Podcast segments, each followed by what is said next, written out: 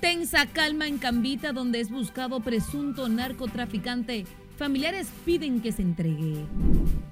Código Penal a punto de perimir en el Congreso Nacional por falta de consenso. Pleno de la Junta Central Electoral conocerá pedido de partidos políticos para extender el plazo de entrega de candidaturas del nivel municipal. Presidente Luis Abinader niega se ha autorizado importación de carnes de Brasil. Cada cuatro días en República Dominicana ocurre un feminicidio según el PNUD. En el país hay más de 78 mil casos de VIH. Enfermedad se ubica como una de las primeras cinco causas de muerte en el país. Y en las internacionales, Haití buscará crédito para continuar con el canal en Juana.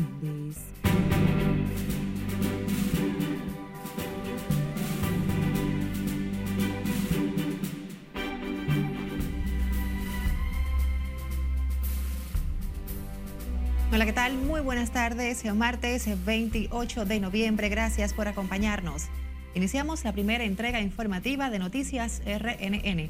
Graciela Acevedo les saluda. Pánico y terror vivieron residentes en el municipio de Cambita, en la provincia de San Cristóbal, la noche de este lunes por los intensos tiroteos que se registraron en esa demarcación en los operativos de búsqueda del presunto narcotraficante José Antonio Figuereo Bautista, Kilo La Quema. Nuestra compañera Margaret Ramírez nos amplía la historia.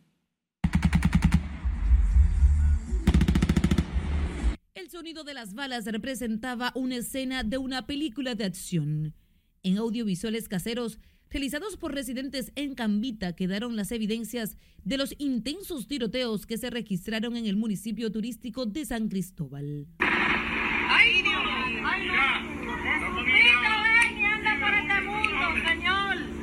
Las autoridades con unidades multidisciplinarias buscan de manera intensa a José Antonio Figuereo Bautista, Kiko La Quema, señalado como un narcotraficante y al que el presidente Luis Abinader le pidió que se entregue.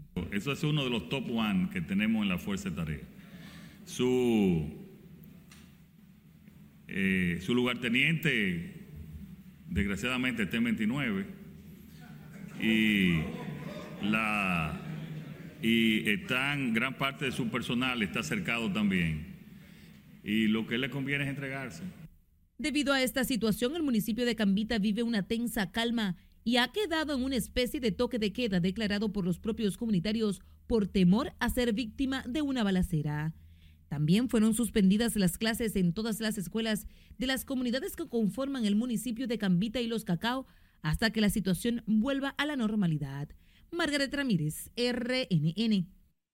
A propósito de este tema, el hermano de José Antonio Figuereo Bautista, alias Kilo La Quema, asegura que él y sus familiares viven un calvario ante la búsqueda de su pariente, acusado de varios delitos en el municipio de Cambita, provincia de San Cristóbal.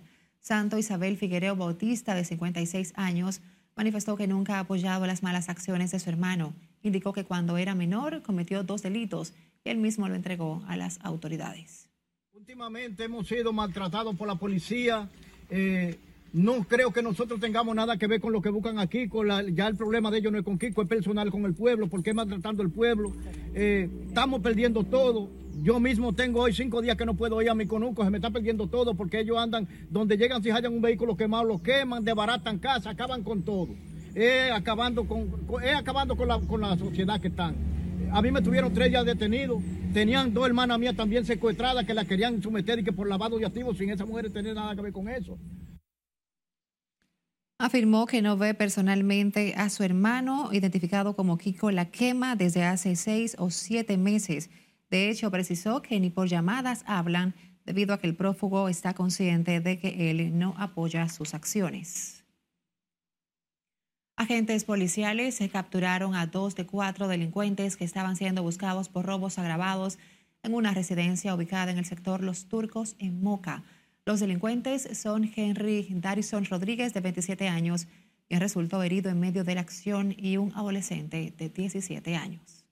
Se apresaron a dos, hay dos más que están prófugos cometieron robo en una residencia utilizando violencia, arma de fuego, asociación de malhechores y escalamiento, lo que constituye claramente robo agravado y por, por este delito van a ser sometidos a la acción de la justicia y lo que falta van a ser encontrados. En la operación se ocuparon dos pistolas a calibre 9 milímetros, marca Caranday, con la que se presume cometieron el delito de robo, mientras miembros de investigaciones criminales continúan las investigaciones. Cambiemos de tema. El proyecto de reformas al Código Penal Dominicano está a punto de perimir en el Congreso Nacional ante la falta de consenso, unas diferencias acentuadas por las tres causales y que ha llevado a que el tema haya caído en un punto muerto. Está difícil en un año electoral, de verdad que sí. Del Código Penal en el Congreso es poco lo que se habla. El tema ha sido sacado del debate y fuera de la agenda de la Comisión de Justicia apoderada del proyecto de reforma. No parece ser que haya voluntad para que se pueda producir una iniciativa orientada a tener un nuevo código, a dotar a la, a la justicia dominicana de un nuevo código. Murió. Las tres causales del aborto y la diametral diferencia entre las iglesias y los defensores de la mujer han llevado el Congreso a silenciar la reforma de un código que tiene más de 170 años de vigencia y 20 pendiente de su aprobación. Bueno, se ha estado hablando porque el código perimió ahora, va a perimir ahora, debe ser introducido y debemos seguir insistiendo en que se apruebe el código. El proyecto de cambios al instrumento sancionador del delito contempla más de 70 nuevos tipos penales y castiga con severidad la corrupción, el sicariato, el secuestro y el uso del ácido del diablo. En el proyecto que tenemos en discusión, la delincuencia se castiga con mucha, mucho más fuerza y eso no se puede dejar por la discusión de un grupo con el tema de las tres causales. Y aunque se alegan las causales y su costo político como principal escollo para pasar la reforma, el presidente del Senado se mostró optimista. La última vez que se estuvo discutiendo que fue una comisión bicameral que iba ya a ser aprobado de una vez y por todas en ese entonces con la modalidad que se aplicó de tratar el tema de las tres causales una ley especial y aún así hubo algunos ciertos inconvenientes, pero nosotros eh, le, le le hacemos saber a la sociedad de que sí habrá un nuevo código. Sin embargo, el congresista Ramón Ceballos asegura que las diferencias entre la Iglesia y la Embajada Americana sobre el aborto inciden mucho y se atrevió a declarar muerto un instrumento legal tan necesario para combatir el delito como el Código Penal Dominicano y sus 411 nuevos artículos. Nelson Mateo, RNN.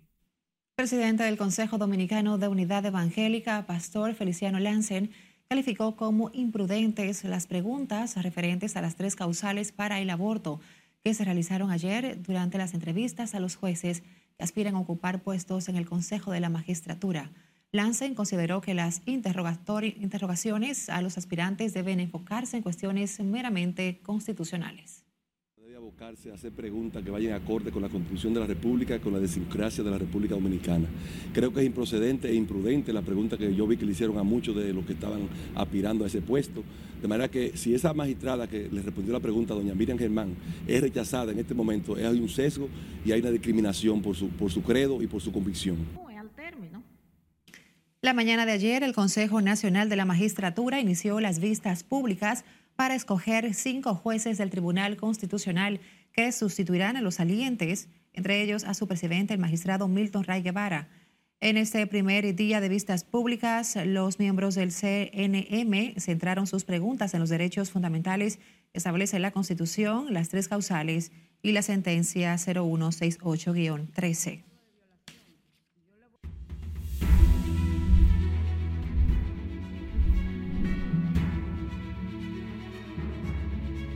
El candidato a alcalde por la alianza opositora PLD y Fuerza del Pueblo en Santiago, Víctor Fadul, adelantó que la regularización del tránsito y mantener la limpieza de la ciudad, como lo hace la actual gestión, serán puntos fundamentales de su gestión de gobierno municipal. El actual diputado del PLD y aspirante a la alcaldía de Santiago dijo que cuenta con el respaldo popular y la preparación suficiente para llevar esa ciudad a un nivel superior de desarrollo. Bajo esta gestión, la confianza que ha generado en todos los sectores, Santiago ha tenido un crecimiento vertical y horizontal exponencial. Las inversiones que están llegando a Santiago no pueden detenerse ni retroceder y nosotros le damos garantía a esas inversiones, a esos empresarios y al desarrollo colectivo de Santiago, que Santiago va más allá del 2024.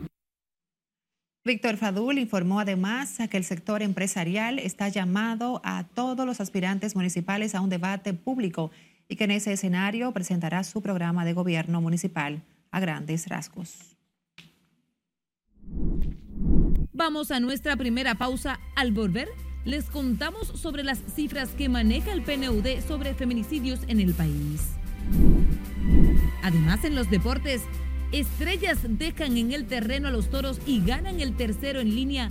Los detalles al volver, no le cambie, esta es la primera emisión de noticias RNN.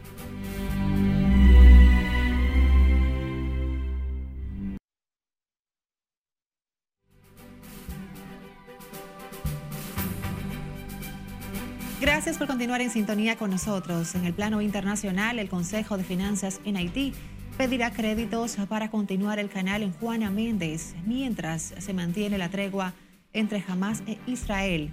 Más en el resumen internacional con Margaret Ramírez. El Consejo Nacional de Finanzas Populares de Haití solicitará a los organismos financieros de esa nación que otorguen créditos a los bancos comunitarios para apoyar la construcción del canal de riego que se erique en la ribera del río Dacabón o Masacre en la comunidad de Juana Méndez. De acuerdo con una información publicada por el periódico Le National, el director ejecutivo de la entidad enfatizó que el sector agrícola de esa nación necesita un mejor apoyo y acompañamiento para cumplir con sus expectativas. En un comunicado, el portavoz del Gobierno del Servicio Estatal de Información de Egipto informó que la tregua se desarrolla sin inconveniente y prometió continuar con sus esfuerzos para ayudar a la población civil de Gaza durante los días de prórroga de la pausa humanitaria. Hasta el momento ambos países han respetado el pacto y han liberado 69 cautivos en Gaza y 150 presos palestinos en cárceles israelíes. Seis países de la Unión Europea se unieron para buscar una solución y disminuir la migración, entre los que se encuentran la República Checa, Hungría, Polonia y Eslovaquia, quienes fueron acompañados por sus homólogos de Austria y Alemania en una cumbre en Szeged. Los ministros del llamado Grupo B4 de países centroeuropeos pactaron intensificar esfuerzos para proteger al bloque de migración no autorizada y combatir a las redes de traficantes, informaron sus ministros del Interior. La Corte Suprema de Panamá declaró inconstitucional el contrato que renovó la concesión de explotación de la mayor mina de cobre a cielo abierto de Centroamérica, la cual detonó un movimiento de protestas que se ha extendido durante más de un mes. La decisión reclamada por las protestas de gremios de varias ramas podría ser una inflexión a la crisis nacional y puede abrir frente de arbitrajes internacionales por parte de la concesionaria a la empresa minera Panamá, subsidiaria de la canadiense First Quantum Minerals. Al menos seis personas fallecieron y siete resultaron heridas tras la caída de un minibús de transporte público por un barranco en una carretera de La Paz, informó la Policía Rural y Fronteriza de Bolivia. Según las autoridades, el vehículo cayó a una profundidad de 200 metros en la carretera de las Yunga hacia el municipio de Coroico. Se presume que fallas mecánicas en el minibús asociada a la densa neblina y las intensas lluvias en la zona pudieron ocasionar el percance. China aseguró que no hay razones para preocuparse por el creciente brote de infecciones respiratorias que azota al país asiático y que según Pekín se debe a patógenos conocidos. El portavoz de la Cancillería china señaló que las autoridades chinas han mantenido la comunicación con la Organización Mundial de la Salud acerca de la situación en ese país. En las internacionales, Margaret Ramírez, RNN. Seguimos con otra información. Comerciantes dominicanos y gremios choferiles de Haití se reunieron en la zona fronteriza de Dajabón para buscarle una salida al conflicto binacional que ha mantenido el comercio en la frontera, frisado hace más de dos meses. Nuestro compañero Domingo Popoter nos cuenta la historia. Queremos la igualdad. Con este encuentro, tanto los choferes haitianos como los comerciantes dominicanos buscan una apertura total del mercado fronterizo aseguran que lo tratado será evaluado por las autoridades de ambos países. Queremos que primero que los negociantes haitianos pueden acceso a vender y a cruzar en el pueblo, vender su mercancía en el traer y comprar su mercancía. Ya ese punto está vencido, ya le da el acceso. A pesar de la flexibilización de las autoridades dominicanas, el gobierno haitiano mantiene cerradas las puertas, impidiendo el paso de sus nacionales al mercado por Dajabón. De que nos flexibilicemos de ambas partes, de que todo no puede ser que sí, de que no. Y en este momento lo que estamos buscando es la, la mejor negociación para tanto para el pueblo haitiano como para los dominicanos. A pesar de la decisión del gobierno, los pequeños comerciantes de Haití y República Dominicana tienen las esperanzas en que pronto el vecino país les permita el ingreso a Dajabón para realizar el acostumbrado intercambio comercial. En el puente fronterizo por Dajabón se mantiene una gran cantidad de militares de seguridad fronteriza terrestre, así como del ejército de la República Dominicana. En la zona limítrofe con Haití, Dajabón, Domingo Popoter, RNN presidente de la República, Luis Abinader, recibió este martes las cartas credenciales de siete nuevos embajadores acreditados en el país. Los diplomáticos son Jacqueline de Lima Barril de Canadá, Ángel Arzúaga Reyes de Cuba, Sandra Winkler de Argentina, Derek Lance Murray, correspondiente a Trinidad y Tobago, así como Beate Etiro de Reino de Noruega y Franz Hall de Jamaica. Los nuevos embajadores conversaron durante varios minutos con el mandatario quien además estuvo acompañado de la vicepresidenta Raquel Peña y el ministro de Relaciones Exteriores, Roberto Álvarez. En Santiago, diversas comunidades de la cordillera septentrional entaponaron la autopista Duarte en la entrada de la ciudad para exigir la conclusión de los trabajos de los caminos vecinales. Junior Marte da seguimiento al caso y nos cuenta que viene otra vez con más gente, con más firmeza. Por séptima semana consecutiva, el sacerdote Ramón Ramos Nino volvió a marchar en reclamo del arreglo de los caminos vecinales en Jacagua y Palo Alto. También los del campo son dominicanos y hemos pedido como la gente que nos hagan los caminos. Si estamos en las calles es porque nos han ignorado. La manifestación generó un gran tapón a lo largo de la autopista Duarte. una señora que está enferma fue en la noche, llámame 911. Lamentablemente 911 no subir por las condiciones del camino. Somos seres humanos, ayúdenos. Aquí hay muchos niños pidiendo por la calle también, porque ya no aguantamos más. Entre los sectores que protestan por los caminos vecinales se encuentran los Higos, el Play, Alto Gordo, el Cedro y otros. Y si hoy vemos 500 o 600 gente, el próximo martes vamos a llegar a mil para que lo sepan. Entonces, si no nos hacen caso y no nos resuelven, no nos vamos a cansar. Ya que nosotros estamos olvidados y somos personas que no estamos en la calle haciendo rebuses, no somos personas que estamos causando eh, maldad en las calles, somos gente trabajadora. Los manifestantes partieron desde la autopista Duarte y concluyeron en el área monumental en busca de llamar la atención del gobierno. En Santiago, Junior Marte, RNN. En República Dominicana hay más de 78 mil casos de personas infectadas con el virus de inmunodeficiencia humana VIH, condición que se ubica como una de las cinco principales causas de muerte en el país, según un estudio presentado hoy por expertos durante un panel enfocado en la protección social de quienes viven con esta condición. Liliani Martínez estuvo allí presente y nos cuenta más en la siguiente historia viendo algunas mejoras en el tratamiento con ese, medicamentos muy efectivos. De las más de 78 mil personas afectadas con VIH, el 70% tiene inseguridad alimentaria moderada o grave, factor que implica complicaciones de la enfermedad. Hay un alto nivel de inseguridad alimentaria en, la gente con VIH y eso impide que puedan cumplir y tomar sus medicamentos, que son muy importantes tanto para la salud de ellos y también para la salud eh, poblacional de todo el país. En el marco del panel sobre protección social de las personas con SIDA, los especialistas destacaron las mejoras en el tratamiento de la infección que ataca el sistema inmunitario también es muy importante los medicamentos porque ayuda a prevenir la transmisión del virus. Entonces, ha habido muchos mejoramientos en el mundo, pero en situaciones donde la gente no tiene suficientemente suficientes alimentos, no tiene, eh, están en pobreza, a veces no pueden cumplir con tomar sus medicamentos. Y eso es una, un, un problema tanto a nivel nacional aquí, pero en otros países. Asimismo, precisaron que persiste el desconocimiento y sesgo en torno a la condición de VIH que se hace necesario mitigar. Y ese mismo desconocimiento genera miedo y temor y de alguna manera eh, tenemos que tratar de ir mitigando eso porque científicamente hemos avanzado mucho con medicamentos de, de avanzada donde una persona viviendo con VIH hoy día se toma una pastilla como si fuera para la hipertensión y puede continuar con su vida y su desarrollo humano. La disertación de los expertos se realizó a propósito de la conmemoración del Día Internacional del SIDA que busca apoyar a las personas que viven con la infección. Liliani Martínez, RNN.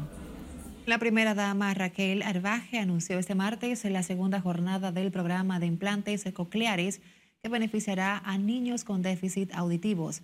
En esta segunda fase se beneficiarán más de 60 niños con aportaciones del Banco Centroamericano de Integración Económica, el Banco Popular Dominicano y la Oficina de la Primera Dama. Durante un año y cuatro meses, un niño o niña con hipoacusia será intervenido cada semana hasta totalizar los 64 dispositivos cocleares, pero también con el seguimiento selección, el seguimiento que se necesita porque ustedes creen, uno cree, ah, no, le ponen el implante, pero un niño que nunca ha escuchado necesita esa terapia que ya entiendo los especialistas dirán.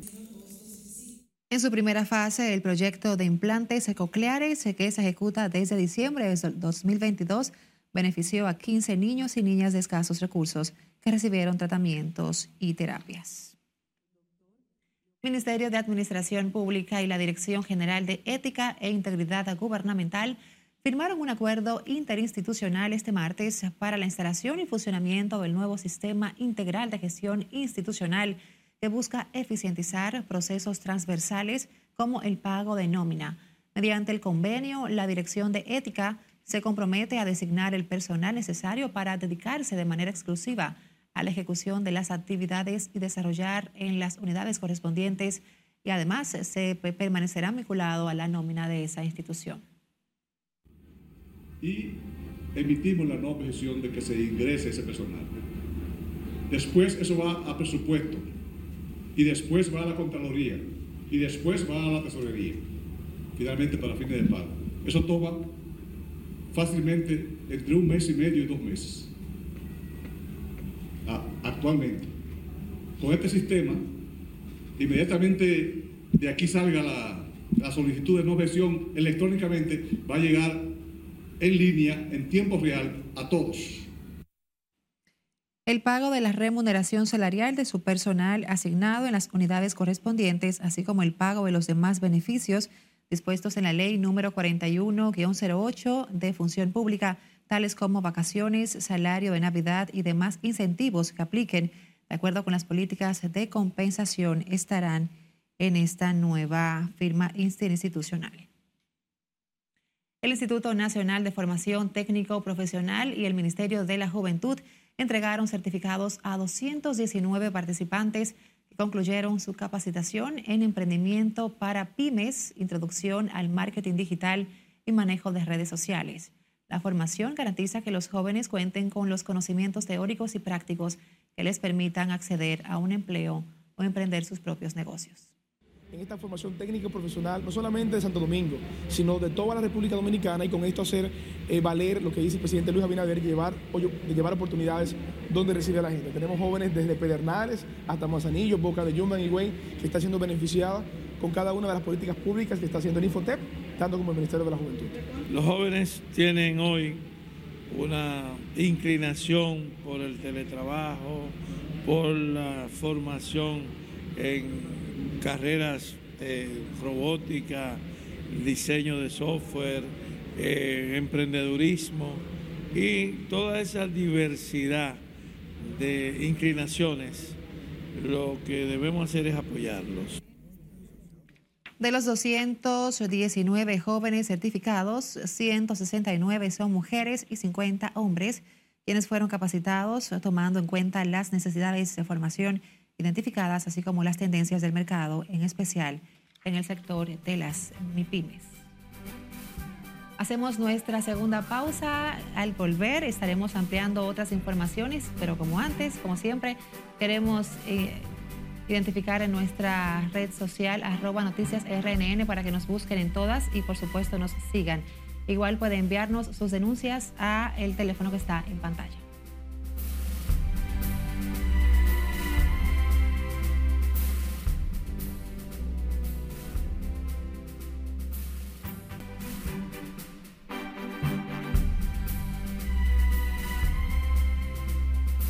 Regresamos con más informaciones. Les reiteramos que a través de nuestra línea de WhatsApp usted puede realizar las denuncias que afectan a su comunidad, infracciones a la ley y atropellos.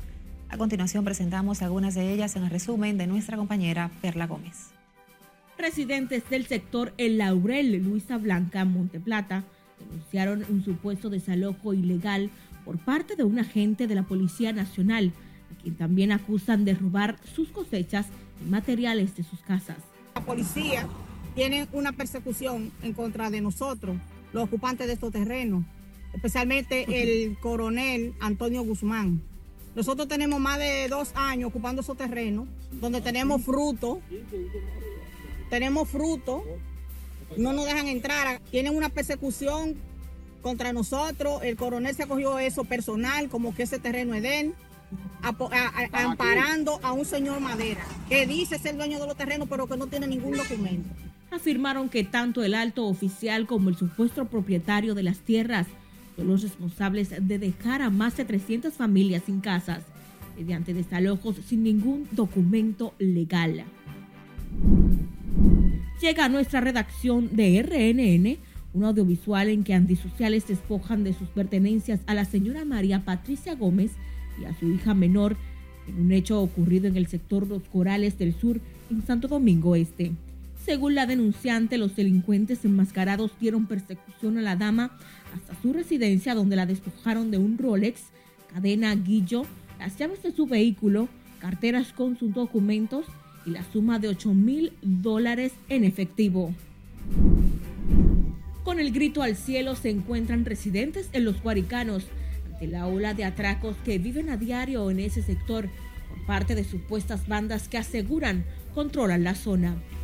En este video que llega a través de nuestra línea de denuncias, se visualiza cuando los antisociales armados amenazan a dos hombres que se encontraban compartiendo en las afueras de sus hogares y se les arrebatan sus pertenencias. Una ciudadana preocupada reporta a través de este audiovisual el cúmulo de basura que se encuentra en la avenida de Andrés Bocachica. En el video se ve cómo la basura se apodera de la calle, provocando hedor en la zona. La misma pide a las autoridades competentes que envíen el camión recolector de desechos para que resuelva la problemática que afecta también el tránsito y la salud de los que viven en la periferia. Recuerde que usted puede contactarnos a través de nuestras redes sociales como Noticias RNN y nuestro número de WhatsApp 849 268-5705. Perla Gómez, RNN. Un manto de misterio y la desesperación cubre a los familiares de un hombre que desapareció hace 13 días del sector Los Frailes, segundo en Santo Domingo Este. Piden a las autoridades ayuda para su búsqueda. Lency Alcántara nos cuenta. Las desapariciones se han convertido en un cáncer letal que ha hecho metástasis en todas las clases sociales del país. Sin importar raza, posición económica o religión, la problemática sigue dejando dolor, incertidumbre e intranquilidad a aquellos parientes que pierden el rastro de sus seres queridos. La persona extraviada más reciente es Valerio Galvá Romero, de 41 años, quien desapareció hace 13 días del sector Los Frailes en Santo Domingo Este. Es una situación difícil, muy calamitosa. En realidad a uno le pasan muchas cosas por la cabeza, cosas buenas y cosas malas, porque no tenemos idea realmente de qué habrá pasado con nuestro hermano. Y cualquier indicio de que pensemos que que nos dé pista para dar con el paradero de nuestro hermano, nuestra familia, estamos pendientes. Están los teléfonos 24/7 y cualquier información que tengamos, salimos rápidamente a ubicar a ver si damos con el paradero de, de nuestro pariente. Sus familiares aseguran que días previos a su desaparición, el hombre habría terminado el tratamiento de cáncer de esófago, condición de salud que combinado con la soledad lo tenía sin rumbo. Ayer domingo temprano recibimos una llamada telefónica de una de las personas que vieron en, en, el, en la foto que pusimos desaparecido y nos llamó, inmediatamente cogimos que lo vio por ahí por la, por la avenida España y peinamos la zona, llamamos varios de la familia, nos juntamos como ocho miembros y empezamos a, a buscar de ambos lados de la avenida España, les preguntamos a unas mujeres que estaban por ahí y ella, bueno, ella dijo, sí, nosotros lo vimos. Tras 13 días de su desaparición, el hombre con cáncer de esófago, sus familiares piden ayuda a las autoridades para su búsqueda. Lenzi Alcántara, RNN.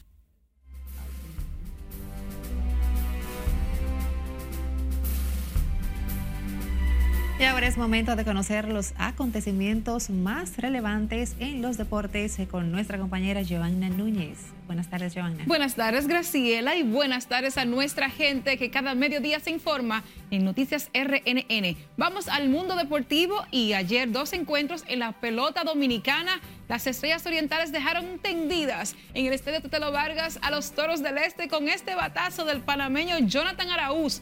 Y fue algo valioso porque Araúz intentaba tocar y la bola le pegó en la boca. Luego de unos minutos continuó en el partido y miren qué héroe se convirtió. Ahí estamos viendo el palo largo de Lewin Díaz antes para empatar las acciones y este prospecto, John Keynes y Noel, disparó ayer no solamente uno, sino dos cuadrangulares para ser de los jugadores más importantes en esta victoria que pone a las estrellas en, se mantiene en la segunda posición a juego y medio de los gigantes y en la décima entrada ganaron. Y la tercera victoria en línea también, otra buena racha para el conjunto de San Pedro de Macorís. Por los toros, Angel Beltré disparó jonrón de dos carreras y Gustavo Núñez, un ex estrellista, se fue de 4-4 con dos dobles y dos vueltas impulsadas. Pasamos al estadio Julián Javier en San Francisco de Macorís. Allí los gigantes. ¡Qué gigantes! Ayer, miren el palo largo. Número 40 en la carrera de Carlos Peguero, este veteranísimo. ¡Qué tablazo en el octavo episodio! Miren, los gigantes amanecieron temprano y le pusieron el juego 5 a 0 a Dinelson Lamet, pero luego las águilas descontaron y comenzaron poco a poco a sumar en el marcador con batazos de Coco Montés, de Carlos Paulino, que ponían el, el partido más cerrado hasta que se empató y en el octavo entonces Carlos Peguero lo resolvió. Vamos entonces a la tabla de posiciones que mantiene a los gigantes en la primera, en la, cima con 18 y 11, en segundo Estrellas con 17 y 13, en tercero Tigres del Licey con 15 y 13, en cuarto Leones del Escogido con 14 y 16, Toros 13 y 17, Águilas 10 y 17. Los juegos para hoy. Atención en la jornada de hoy, tres partidos completos a las 7 de la noche. Las estrellas visitan a los gigantes en ese duelo interesante porque si las estrellas ganan, se colocarían entonces con 18 triunfos y se pondrían entonces a medio juego de los gigantes.